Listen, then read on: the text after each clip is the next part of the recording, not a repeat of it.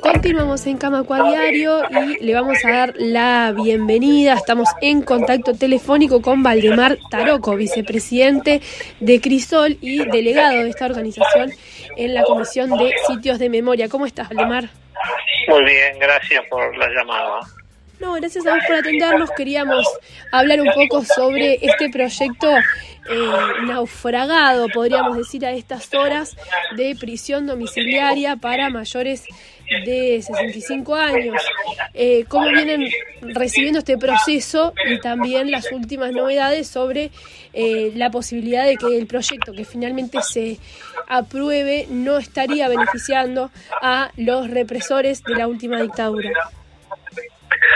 Bueno, eh, nosotros siempre estuvimos en contra cuando se quiso aprobar ese proyecto que presentó Cabildo Abierto en un momento de eh, liberar a todos los mayores de 65 años. Era un proyecto con nombre y apellido casi para todos los que estaban en Domingo Arena. Este, siendo que el Instituto de, de la Prisión Domiciliaria existe, siempre existió en, digamos, en nuestro derecho. Y, y de hecho, la, la, mitad de los represores, eh, de los digamos, que están presos por por delito de lesa humanidad están en su casa, ¿no? Y se da el caso este, de, de que alguno nunca pasó, llegó a pasar por la casa, ¿no?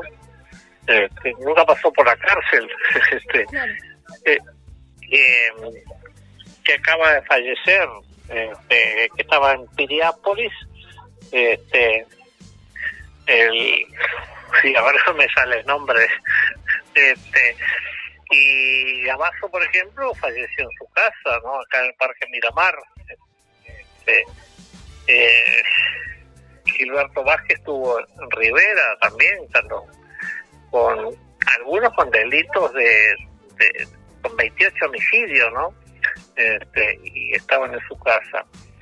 Este, nosotros hemos estado en contra de eso y lo que hicieron este, disfrazar un poco, subir a 70 años, todos esos que están presos por, por delitos que son de lesa humanidad, por tanto imprescriptible, inamnistiable, este, están por encima de esa edad por lo general, ¿no? Este, estaban por encima de 65 años. Este, por suerte parece que eh, tomarían el planteo de Pepita ahora, ¿no? Este, Así es, algo que subyace también este, en todo este, este proceso que hizo este proyecto de ley, los distintos proyectos de ley, ¿no? Que, que, que también por lo, por lo que se puede seguir tiene que ver con una negociación a, a la interna de la coalición, ¿no? De, de, este, y el interés de Cabildo Abierto de beneficiar a estas personas eh, presas, como, como tú decías, subyace también como la dificultad de, la justicia, ¿no? Y de que se haga justicia este, por, por estos delitos. Eh, la cantidad de personas que, que han sido procesadas y juzgadas y también esta debilidad de que, de que pueda ser presentado un proyecto o que ya de hecho estén eh, acogidos a la posibilidad de tener prisión domiciliaria. Este, el problema ha sido de la justicia uruguaya que no ha tipificado todos esos delitos como delitos de lesa humanidad. Delitos que han sido tipificados en Argentina, por ejemplo, o en Chile, y acá no. Este, recién ahora acaban de procesar a uno por delito de lesa humanidad, ¿no? Todos estos delitos que integran ya el Código este, uruguayo. Si bien hay una ley de 2006, pero al firmar Uruguay lo que son las normas, digamos, los pactos internacionales, eh, ese delito ya estaba incorporado a la, jurisprudencia uruguaya. Por tanto, se debió aplicar, se debió procesarlo este, como delito este, imprescriptible, ¿no? Ah, por, lo cual no, no, no hay necesidad ninguna de inventar ninguna ley para liberarlos. Eh, y ya existe eso, como te decía, ¿no?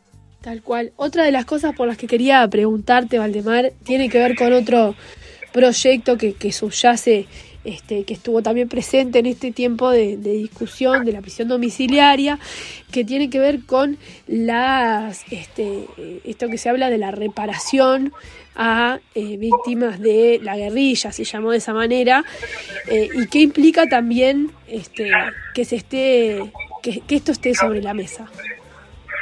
Bueno, eh, yo no estoy en contra de que indemnicen a, alguien que, que, murió en distintas circunstancias, no es ese el hecho.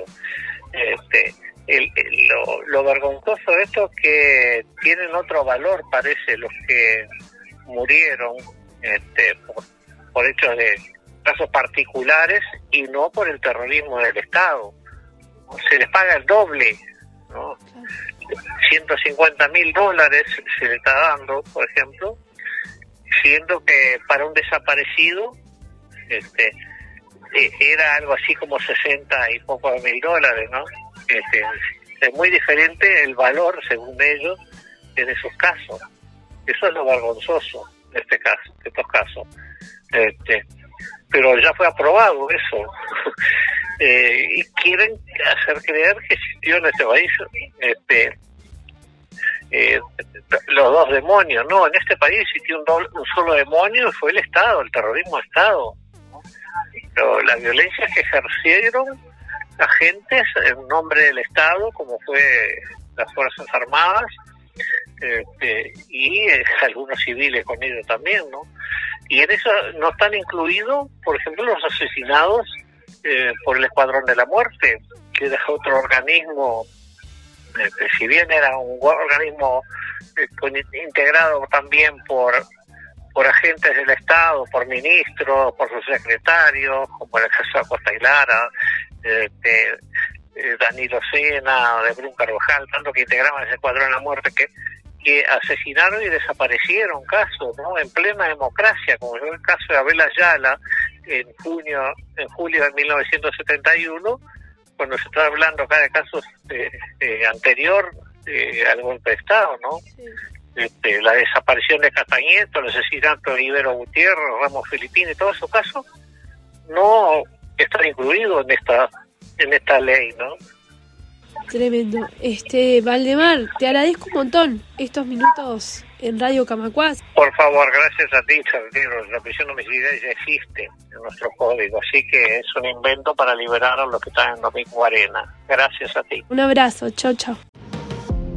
Camacua Diario un resumen informativo para terminar el día.